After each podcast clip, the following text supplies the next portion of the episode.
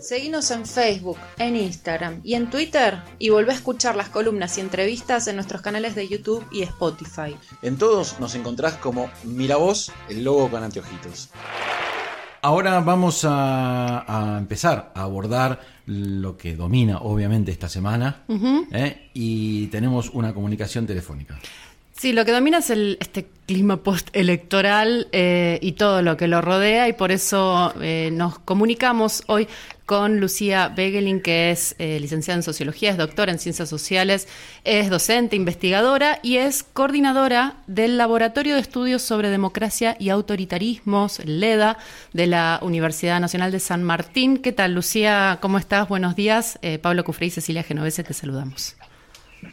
Hola Pablo, hola Cecilia, bueno, muchas gracias por la comunicación. Buen día, gracias a vos. Muchas gracias a vos este, por, por la comunicación. Habíamos hablado con vos hace un poco más de un año, eh, justo ayer me fijé, fue en julio del año pasado. Eh, y me gustaría incluso retomar algo que, charlamos aquella vez, donde apenas aparecía el fenómeno Milley y, y todo esto. Eh, como un poco la materialización a nivel político de lo que ustedes ya venían estudiando, que era el tema de discursos de odio y de, deslegitimación de, la democracia. Em, ¿Cómo lo pudieron seguir este proceso hasta que apareció eh, con, la contundencia que apareció bueno, en las elecciones? Bueno, nosotros desde, desde el LEDA, en la UNSAM, trabajamos sobre todo con los discursos, digamos, de la población, ¿no? De los ciudadanos, ¿no? ¿no? hacemos directamente análisis político, lo que, o sea, de los discursos políticos. Lo que pasa es que nosotros veíamos que en los discursos de los ciudadanos empezaban a aparecer cada vez más, ¿no? Eh, una habilitación a decir una serie de, y a, expresar, digamos, ¿no? a volver decibles una serie de violencias eh, que no, no eran parte del discurso público mm. antes, ¿no? Eh, y, efectivamente la figura de Milley empezó como a eh, a retroalimentarse de ese fenómeno, ¿no? Porque capitaliza eso que estaba sucediendo ya en la población y al mismo tiempo otorga más legitimidad para que ese tipo de, discursos se vuelvan aún más decibles, cuando por un candidato a presidente, en este caso, puede decir, por ejemplo, puede cuestionar, por ejemplo, el número de desaparecidos, ¿no? Ahí hay, hay una legitimación del discurso que podía aparecer, ¿no? empezar a aparecer en en algunos sectores de la población, pero que de repente si lo dice un candidato a presidente se vuelve aún más decible. ¿No? Claro, bueno, eso fue incluso algo que acá nos preguntamos al aire de el, discurso de Milei un poco trae como una respuesta de soluciones inmediatas a, problemas reales, eh, soluciones inmediatas que tal vez no son este, eh, las mejores, pero soluciones inmediatas al fin. Y sin embargo, trajo muy fuerte ese discurso de negacionismo o de incluso reivindicación de la dictadura y nos preguntábamos si esto tenía, o sea, eh, tierra fértil en donde germinar ese discurso o, era simplemente un sincericidio. O sea, ¿había en la sociedad un plafón en donde poder asentar ese discurso y que, y que tenga una repercusión positiva para él? Eh, eh, en ese caso yo creo que fue más fuerte lo que produjo su mm. discurso, lo que habilitó su discurso que lo ah, que había antes. pero no porque antes, efectivamente antes por ahí no existía eh, así una gran extensión espontánea de ese discurso, pero no es, no, era un, no es un tema que hoy en día le preocupa a la ciudadanía. Cuando mm. uno conversa sobre los principales problemas del país, eh, de entrevistas individuales o grupales con diferentes tipos de votantes, no es un tema que aparezca espontáneamente, ¿no? Claro. Em, pero también es verdad que lo que hay es una como fragilidad de esos consensos, es decir, eh, no hay una defensa tampoco, ¿no? Eh, de un discurso como fue el discurso estatal de, digamos, que se convirtió en discurso estatal durante los gobiernos kirchneristas, hmm. eh, ¿no? El discurso de los derechos, de defensa de los derechos humanos. Bueno, eso ya no está como discurso en la población, no aparece espontáneamente, tampoco aparece espontáneamente el negacionismo, pero una vez que, que fue instalado en la discusión ahora en los últimos meses, ¿no? En la discusión eh, de campaña electoral empieza a, germinar porque que no hay es una un, eh, eh, no están construidos, no, están, no están tan sólidos quizás como pensábamos que estaban algunos consensos básicos de nuestra democracia.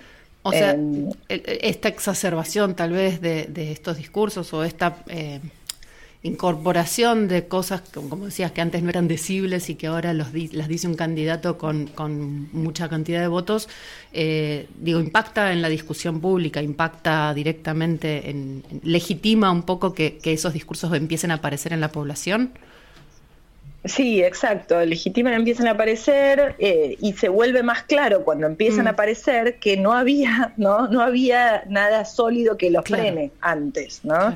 Eh, ¿En qué sentido? Y por ejemplo que la defensa del número, de, cuál es el número, ¿no? La discusión sobre el número de desaparecidos, no hay argumentos para defender, mm. eh, digo, la población, ¿no? En la, mayoría de los ciudadanos, no hay argumentos claros para defender un número, tampoco diría para atacarlo, ¿no? Eso es lo que trajo mi ley, pero eh, no hay argumentos claros para defenderlo, no hay argumentos claros para, eh, para no hay una valora, no hay una valoración de los organismos de derechos humanos Em, eh, intotos, ¿no? ¿no? hay una comprensión de cuál fue su lugar en el proceso histórico, hmm. y ahí sobre todo diría de los, de los más jóvenes, ¿no? ahí hay una, parte de edad que se nota claramente eh, en el votante ley, pero también en las conversaciones que nosotros tenemos, en las entrevistas que nosotros hacemos, eh, que, que, esos consensos, claramente, digo, por ejemplo, que, que ¿cuál es el problema de instalar una, una interpretación de lo que pasó durante la dictadura, eh, apelando a la idea de la guerra, ¿no? a la imagen mm. de la guerra. ¿Cuál es el problema con eso? Es algo que hay que, hay que explicar de nuevo, digamos, mm. no es algo que va de suyo. ¿Por qué no fue una guerra? ¿Por qué, ¿Cuál es el problema de hablar de excesos? ¿no? Eh, todo eso hay que explicarlo de nuevo y con mucha pedagogía, eh, pedagogía crítica, ¿no? pedagogía militante, diría. Y ahí caemos en algo que eh, venimos observando también hace rato y, que creo que, no sé si lo habíamos charlado en la entrevista hace un año, que es como que la muerte de los argumentos este, a nivel de discusión política, que argumentar es muy difícil, eh, sobre todo cuando son argumentos que tienen esta complejidad, ¿no? Sí, sí, eh, igual eh, acá, no, creo que acá simplemente, porque acá hay un montón de argumentos que yo creo que, por ejemplo, los mm. organismos de derechos humanos los tienen, solo que pensaban que ya habían ganado esta discusión y me parece que, que ahí faltó un poco de trabajo eh, en, actualizar eh, esa discusión. ¿Por qué? Mm. Porque lo, efectivamente los más jóvenes lo viven como algo antiguo, como algo que no, no, por eso digo, tampoco es algo que ellos traigan a la discusión como un problema de la Argentina actual, eso lo trae eh, el, discurso de, de Milei de Villarruel, ¿no? Mm. pero una vez que lo traen ellos, puede funcionar porque no, no tienen como con qué, con qué argumentar contra ese discurso, ¿no? no les llama la atención ni siquiera. Ese, ese, me parece el primer problema. Claro. ¿Cómo estás, Lucía? Pablo Docufre te saluda. Hola, ¿qué tal? ¿Cómo va?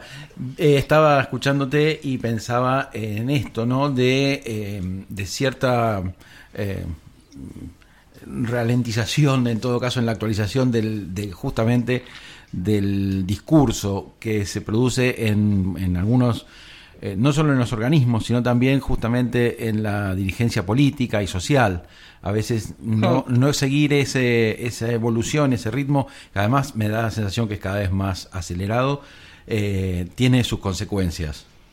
¿Ustedes observan esto? Sí, Sí, me parece que, pero bueno, ahí también efectivamente hay como una un cambio, está muy alejado el discurso político en general, eso mm. es algo que veníamos viendo y sobre todo fue como un efecto muy claro de la pandemia, ¿no? Está muy alejado el discurso político del discurso de los ciudadanos. Em, entonces, también, ¿no? Ahí hay como una serie de consensos que van de suyo en el discurso político, eh, o que el discurso político asume como ya, ya eh, ya, ¿no? consensos ya logrados, o significados ya, ya, ya sentados, eh, que, que, que, como no están asentados efectivamente, hacen que no le están hablando a nadie esos discursos, ¿no? porque, porque no tienen, no tienen, están hablando de los, de, cómo cómo no están como logrando captar la experiencia de los ciudadanos están hablando en otro lenguaje, digamos. Eh, y eso efectivamente creo que desde la pandemia empezó a pasar y que ahora estamos hablando de este tema más más como ¿no? de, la democracia y el origen, sobre todo de nuestra democracia eh, eh, después de la última dictadura y, mm. los conceptos que se construyeron ahí, pero no solo ese tema, ¿no? Hay un montón de temas que, la, que son discurso político y que mm, y que no, no son centrales en el discurso de los ciudadanos. ¿no? Me parece que ahí en, esa, en ese quiebre que empezó a suceder muy mm. fuerte en la pandemia, encontró un terreno fértil mi ley, justamente con eso que ustedes decían, ¿no? Como describe soluciones fáciles. Bueno, pero no solo es que describe soluciones fáciles, sino que logra describir de una buena manera eh, esa experiencia de los problemas como cotidianos de, los ciudadanos. Eh, eh, eso está más, más ligado, esa descripción o esa, esa poder captar lo que ocurre, ¿está más ligado a una cuestión de emocionalidad? No sé, la verdad que no, me parece que ahí logró algo. Yo le, reconocería ese éxito, digamos. no, no, creo que lo haga, no, creo que, sea. O sea, después efectivamente su discurso hace un uso muy, muy provechoso ¿no? de la emocionalidad, como muchos discursos políticos. Eh, digo, no, depositaría ahí como lo problemático tampoco. Me parece que eh, lo que sí logró es algo de, darle palabras a una experiencia de crisis que no estaba pudiendo ser relatada por ningún, por ningún discurso político, ¿no? La mm. oposición porque estaba peleando, la oposición digo ahí juntos por el cambio, porque estaban por a vez, en algún momento peleándose entre sí, en otro momento funcionando como una oposición muy eh, concentrada justamente en la agenda, en la agenda del gobierno y, contestándole a esa agenda, ¿no? Y el gobierno porque estaba eh, estaba resolviendo problemas como quizás macro macro sin atender a ese nivel de la experiencia de los individuos que estaba eh, digo, me parece que ahí es la experiencia de la inflación es muy difícil de salir de ese relato cuando uno conversa, cuando uno abre ese, esa, ese, nos pasará a todos, digo, nosotros lo vemos en, grupos focales, en entrevistas, pero a todos nos pasa, cuando uno abre mm. con, con cualquier comer, comerciante, con cualquier un taxista que lo lleva, con cualquier persona en la puerta de la inflación, difícil salir, ¿no? Ahí hay como una necesidad de eh, descargar una angustia que que todos tenemos, que a todos nos atraviesa y que, y que necesitamos como eh, encontrarle algún sentido. Bueno, creo que, que mi ley, por ejemplo, logró algo ahí, ¿no? Eh, y, sobre todo lo logró porque no había otro que estuviera haciéndolo también. Eso me parece que sí es importante de, de marcar como una autocrítica a los discursos políticos en general, ¿no? Como no había nadie que estuviera atendiendo a eso. Eh, en ese sentido, estábamos eh, con, con, Ceci viendo una nota que salió hace un poquito más de un mes en página 12, el título era La política puede, que em, retoma parte de un trabajo, digamos, que ustedes hicieron, digo, eh, desde el laboratorio, desde LEDA y la UNSAM, junto con, con este, eh, se me fue acá. eh, sí, con Tereyuk y Vitale. Eso, Nicolás Tereyuk y Abelardo Vitale. Exactamente. Que, bueno, justamente entrevistaron, lo que relata la nota es que entrevistaron distintos mm, grupos de personas, votantes de mi ley, votantes del peronismo eh, y, otros, eh, detectando justamente estas cuestiones. eso ¿Qué, digamos, más allá del, estudio en sí, eh, teórico en todo caso, qué aplicaciones prácticas eh, tiene, puede tener o tiene? Eh, el título de la, de la nota es bastante, bastante esperanzador, porque dice la política puede. Sí, ahí hay varias cosas ¿no? que, empezaban a aparecer. Ese estudio nosotros lo hicimos en febrero y justamente ahí sí veíamos que había un terreno muy fértil para el crecimiento de, un discurso como el de Milley, pero que efectivamente había posibilidades de que un discurso político también interpe un, otro discurso político, ¿no? Y un discurso político que, por ejemplo, que reivindique lo que puede el Estado, ¿no? Hay también posibilidades para ese tipo de discurso político. Lo que pasa es que, bueno, eh, había que, construirlo, ¿no? Claro. Em, y todavía, bueno, ahora es un momento como creo que, que, en donde hay otros factores ya en este momento electoral que están jugando y que es difícil como hacer un mapa tan claro como el que aparecía en febrero de qué, qué es escuchable porque hay, hay, ¿no? hay mucho ruido hoy en día en la, en la discusión pública.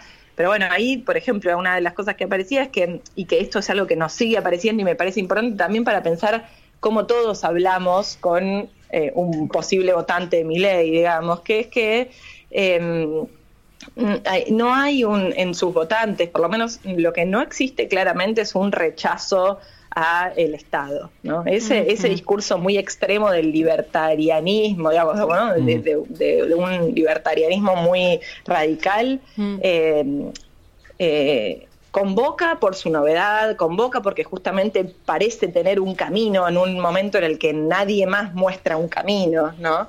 Pero no por su contenido, y, ¿no? y ahí no por su contenido, es no por su contenido en términos valorativos, es decir, cuando se plantea la idea del mercado absoluto, de niños o de órganos, ¿no? o de armas, incluso, bueno, ahí hay, genera muchas resistencias valorativas pero tampoco eh, por la idea de Estado que, propone, o, la, no idea de Estado, ¿no?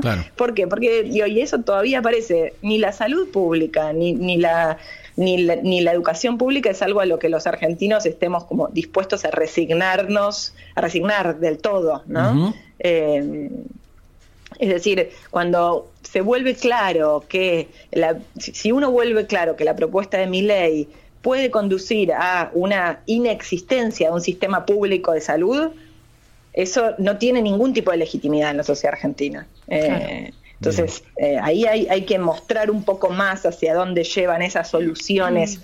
Eh, a, los problemas, ¿no? Que, que efectivamente mi ley ve esos problemas, los puede mm. describir, ¿no? Fue el primero que dice estas cosas como, por ejemplo, el país está roto. Bueno, eso mm. es la sensación de muchos. Bueno, ahí hay un problema, ¿no? Si sentimos que el país está roto. Claro. Em, y bueno, y ahí si está roto un poco, está la disposición a hacer cualquier cosa para solucionarlo. Bueno, si logramos transformar un poco ese discurso, en lugar de decir que está roto, decimos que el país está en crisis, está sufriendo, está eh, con muchos problemas, pero hay cosas para hacer, ¿no? Y, en esas mm. cosas para hacer implicaría defender lo, lo, que está funcionando mal también, ¿no? Entonces, si la salud y la educación tienen problemas, bueno, no, no, no, no eso no nos puede llevar a eh, arrojarlos por la ventana enteros, ¿no? Em, y, creo que ahí hay una legitimidad eh, fuerte del Estado, de, la universidad pública, eh, de la escuela pública en general, en todos los niveles, ¿no?